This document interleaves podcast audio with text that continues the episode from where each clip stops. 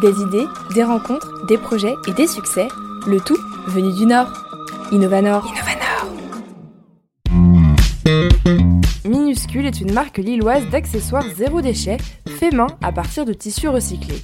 Celle-ci est née pendant le premier confinement dans la tête de Laurette, une jeune lilloise qui s'est pendant cette période particulière découvert une véritable passion pour la couture. C'est dans son univers, entre tissus et machines à coudre, que Laurette m'a accueilli pour parler de son parcours et de l'histoire de Minuscule. Bonjour Laurette, tu vas bien? Hello Manon, ça va super et toi? Bah ouais, super. Merci de m'accueillir euh, chez toi pour découvrir les accessoires de mode euh, et écolo que tu fabriques. Tu nous parleras de tout ça un petit peu plus tard. Juste avant, est-ce que tu peux nous raconter un petit peu bah, ton parcours? Ok, bah alors moi j'ai 25 ans et j'ai créé ma micro-entreprise il y a quelques mois. Euh, juste à la fin de mon master. Donc j'ai fait un master en gestion de marque et communication. Et dès que j'ai terminé mon master, je me suis mise dans la création de ma petite boîte. Et alors donc c'est une micro-entreprise de, de couture, c'est une passion que tu viens de découvrir? Pas vraiment que je viens de découvrir, ça fait à peu près un an que je couds, donc c'est quand même assez récent. J'ai commencé pendant le tout premier confinement, un peu par euh, souci de bon, euh, qu'est-ce que j'aime vraiment faire, j'essaye de m'occuper un peu, et puis ça a commencé à prendre de plus en plus de place dans ma vie. J'ai fait une petite pause couture le temps de terminer mes études, mon alternance. Et euh, quand j'ai emménagé à Lille, j'ai acheté ma machine et je m'y suis remise à fond. Et donc avant, c'était un truc que tu n'avais jamais fait? Enfin, comment tu t'es dit, euh, je vais m'essayer euh, comme ça? Je sais pas, t'as vu un tuto? Ou comment comment t'as commencé en fait? Non, j'avais vraiment jamais fait. Après, j'ai toujours été assez manuel. J'aimais bien dessiner, faire de la poterie, des choses comme ça, de la musique, mais toujours un peu comme passe-temps. Et la couture, ça me trottait dans la tête, euh, mais j'avais jamais essayé. Mais je savais que ça allait me plaire, mais je trouvais pas le temps de m'y mettre. Euh, j'avais mon alternance, mes cours, mon, mon, master, mon mémoire, etc. Et puis, euh, en fait, je me suis retrouvée en confinement chez mes beaux-parents. Ma belle-mère avait une machine, donc c'était un peu l'occasion de tester. Et je suis tombée dedans, mais vraiment presque tout de suite, quoi. Et alors, comment tu t'es dit, bah, je passe de faire de la couture chez moi pendant le confinement à ça y est, je lance ma boîte? Franchement, ça n'a pas du tout été euh, aussi direct et aussi simple. Ça s'est vraiment fait euh, hyper simplement. Dans le sens où au début, je faisais des trucs surtout pour mes copines, ma famille, etc. Je vendais ça un petit peu vite fait, euh, les prix que les copines voulaient bien mettre. Et en fait, ça s'est fait un peu euh, naturellement. Je me suis pas dit je vais monter ma boîte en fait. C'est plus que je me suis dit j'ai pas du tout envie de chercher un boulot. C'est plutôt dans ce sens-là que ça s'est fait. Euh, moi, je faisais plus du marketing digital et je me suis dit mais en fait j'ai vraiment pas envie de retourner là-dedans. Et donc je me suis dit ok je vais me prendre quelques semaines, quelques mois pour faire ce qui me fait plaisir. Et en l'occurrence c'était la couture. Et j'ai commencé à m'intéresser un petit peu à bon comment je pourrais professionnaliser ça, comment ça pourrait se passer. Et ça s'est vraiment fait, mais petit à petit, quoi. J'ai jamais eu un moment où je me suis dit, ok, demain, je lance ma boîte. C'est vraiment, ça s'est fait doucement, quoi. Et pourquoi tu as fait ce chemin-là plutôt que de te dire, je peux me rapprocher bah, d'une marque qui existe déjà et pour proposer mes services? Alors honnêtement, parce que j'avais aussi envie de prendre du temps pour moi à la base, et donc c'est ce que ça m'offre aussi d'avoir ma petite boîte, ça me permet de gérer mon temps, et aussi parce qu'honnêtement, je trouvais pas forcément quelque chose qui me correspondait à 100% dans le sens où pour moi le côté éco-responsable c'est hyper important et j'arrivais pas à trouver ça dans une autre boîte donc je me suis dit bon bah je vais créer quelque chose qui pour moi est vraiment éthique et qui du début à la fin a une cohérence et des valeurs qui me correspondent vraiment. Et comme je le trouvais pas ailleurs je me suis dit bon bah on va essayer de le créer. Donc justement, à partir de quoi est-ce que tu fabriques euh, tes accessoires pour qu'ils restent dans cette démarche éco-responsable? Comment, comment ça fonctionne en fait de, de, de l'idée à la création? Alors l'idée, c'est vraiment venu pendant le premier confinement, quand euh, tout était fermé, qu'on pouvait vraiment pas bouger. Et je me suis rendu compte que j'arrivais à trouver quand même pas mal de tissus, un peu à droite à gauche, euh, des draps, des anciens rideaux. Et donc ça, c'est le concept de minuscule, c'est qu'en fait, tout est fait à partir de tissus euh, qu'on dit upcyclés, donc en fait, à qui on offre une seconde vie. Donc soit je les trouve dans les recycleries, les Emmaüs, soit c'est les gens en fait qui viennent me donner leurs tissus, ils changent leur parure de lit, etc. Et donc ça fait qu'il n'y a pas de production, mis à part le temps que moi je mets à coudre, tout est réutilisé et donc je ne vais pas aller acheter du tissu pour en faire autre chose en fait, je recycle quelque part. Et après tu fonctionnes uniquement à la commande je crois ou tu fais, tu fais du stock, enfin comment ça marche? Alors c'est uniquement à la commande, puisqu'en fait c'est des chutes de tissu euh, finies. Moi si on me donne un drap rouge, bah, j'ai que cette surface-là. Et du coup euh, j'évite de coudre à l'avance pour pas avoir de stock sur les bras. Donc en fait quand je reçois une commande, euh, je regarde si c'est faisable, si j'ai assez de tissu, etc. Je la couds et ensuite je l'envoie. Donc il y a toujours un petit peu de temps, peut-être 4-5 jours entre le moment de la commande et l'expédition. Parce que rien n'est cousu en amont pour éviter d'avoir du stock et donc éviter de gaspiller en fait. Et alors qu'est-ce que tu proposes euh, exactement comme accessoire?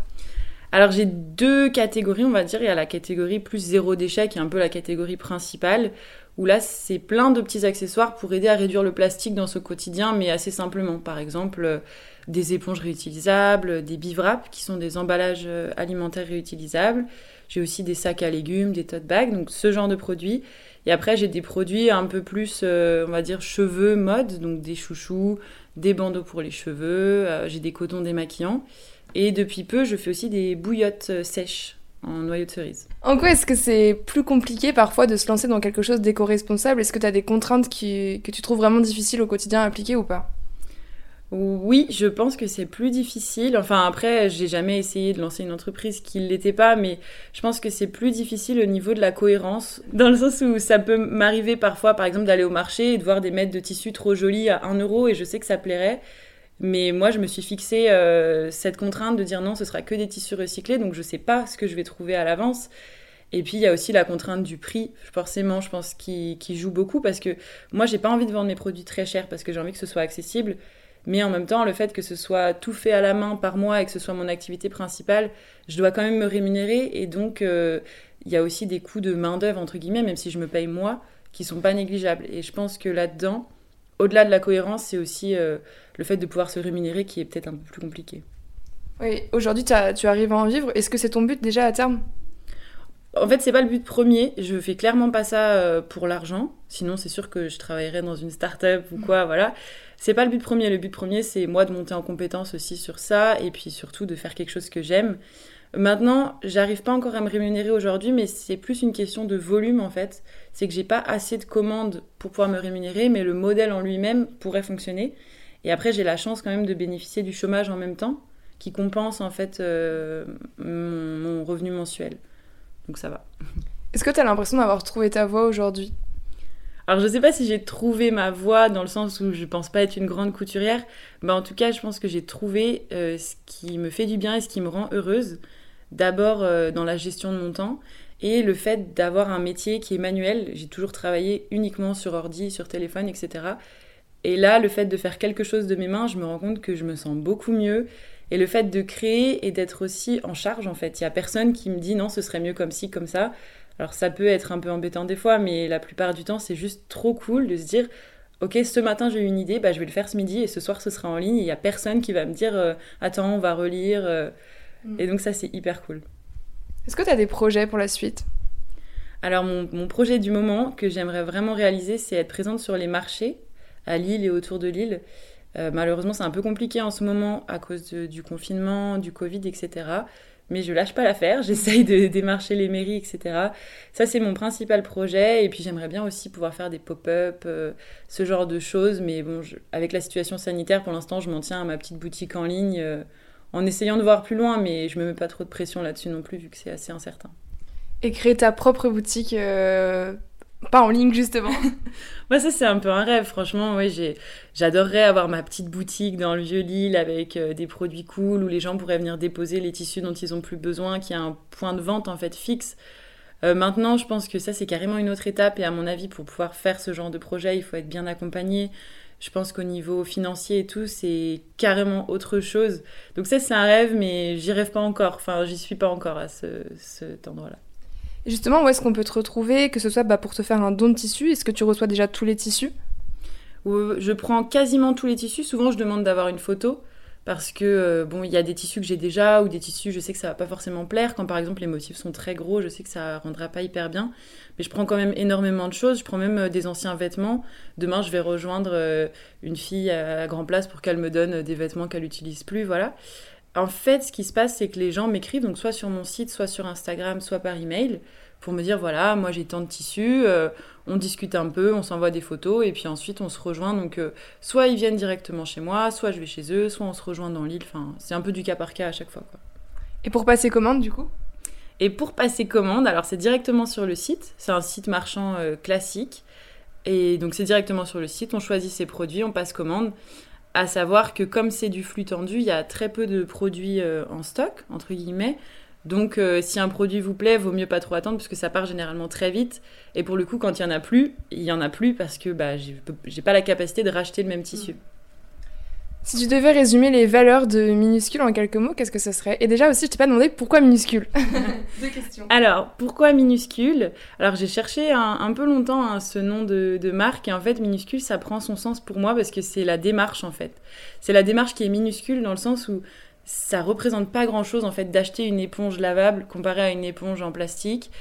Et donc, c'est un tout petit pas pour nous mais euh, ça peut quand même finalement euh, arriver à, quelque chose d'assez cool. Et minuscule, c'est aussi tout ce côté qui est fait à la main, minutieux, euh, tout est fait par moi. Et c'est l'impact écologique de minuscule, vu qu'il n'y a pas de production. En fait, il y a un impact qui est vraiment tout petit sur l'environnement. Donc ça vient de là. Et ta deuxième question, c'était... les valeurs, donc du coup l'écologie. ouais, alors l'écologie, c'est une valeur principale. Et puis, c'est aussi un peu la simplicité. J'ai pas envie d'en faire quelque chose de compliqué. Minuscule, c'est simple c'est pas des produits très compliqués, c'est pas des produits qui demandent un mode d'emploi en fait. Utiliser une éponge ou un coton lavable, c'est super simple. Un bivrap, un sac à légumes, c'est pareil. Il n'y a pas besoin euh, ni d'y mettre un budget, ni de passer trois heures à comprendre comment ça marche. Donc c'est vraiment simplicité, c'est éco-responsable et c'est cool quoi, c'est un truc chouette. Si tu des conseils à donner à des personnes, à des jeunes qui voudraient euh, entreprendre dans une démarche euh, éco-responsable, qu'est-ce que tu, que tu dirais alors je pense qu'un conseil que je tire de mon expérience, c'est de se faire accompagner. Parce que moi j'ai peut-être un peu négligé au début en me disant, bah comme j'avais pas ce gros projet, tiens je vais monter ma boîte, je l'ai fait un peu comme ça. Et je pense que c'est hyper important de se faire accompagner, surtout que c'est gratuit, donc par les CMA ou les CCI. Euh, donc ça, je pense que c'est hyper important parce que plutôt que passer deux heures à trouver une réponse, on a directement quelqu'un qui va nous donner la réponse, nous accompagner. Il y a également des formations qui sont possibles de faire. Donc moi j'en ai fait deux à la chambre euh, des métiers à Lille. Donc ça, je le conseille vraiment. Et puis aussi de se faire confiance, même si, enfin, moi, je suis pas une grande couturière, par exemple, et je me suis pas dit, euh, non mais attends, je sais pas coudre. Je me suis dit, bah attends, je vais apprendre à coudre parce que ça me plaît et je vais essayer. Et en fait, on prend pas des énormes risques parce que au pire, on apprend quelque chose. Donc euh, juste, ouais, de se faire confiance, de, de, tenter. Et puis si ça marche pas, bah c'est pas grave au fond parce que on prend pas des risques incroyables, on lève pas des fonds, on tente un petit truc et puis on voit si ça marche ou pas quoi. Et pour le côté éco-responsable, parce que c'est vrai que quand on lance une marque avec ces valeurs-là, on s'expose plus facilement quand même à la critique. Comment ça se, enfin, est-ce que toi c'est quelque chose que tu constates? Comment ça se passe pour toi? Franchement, pas encore. Je pense que je suis pas assez connue entre guillemets pour avoir des critiques. Euh, pour moi, ça coule de source que mon concept il est éco-responsable. Et je sais que si quelqu'un venait à le remettre en question, je pense que c'est un truc qui pourrait me toucher, comme c'est vraiment la valeur principale. Euh, maintenant, je pense qu'il y a un gros côté preuve à, apporter. Donc moi, c'est pour ça que sur Instagram, je montre très souvent que c'est moi qui fais les choses. Je montre que les tissus, on me les donne, que, que j'ai pas de stock, etc. J'essaye de le prouver au maximum sur toutes les fiches produits. Je marque en fait d'où provient le tissu. Je rappelle que c'est cousu à la main, etc. Pour justement qu'on puisse pas douter de ces valeurs-là. Parce que c'est vrai qu'il y a énormément de marques aujourd'hui qui véhiculent ces valeurs-là et pour lesquelles c'est pas forcément vrai. Et donc, il faut trouver le moyen de prouver que, bah oui, ma petite boîte à moi, elle est vraiment éthique et, regarde, c'est moi qui le fais, quoi. Alors, on te retrouve donc sur les réseaux sociaux, sur ton site internet et puis bah, peut-être bientôt sur les marchés, on l'espère. Merci beaucoup, Laurette. Merci.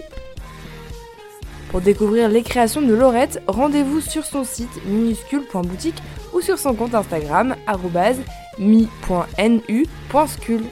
Et pour retrouver l'ensemble de mes rencontres InnovaNord, n'hésitez pas non plus à nous rejoindre sur le compte Instagram innova-nord. Merci à tous pour votre écoute et à très vite pour un nouveau portrait sur InnovaNord.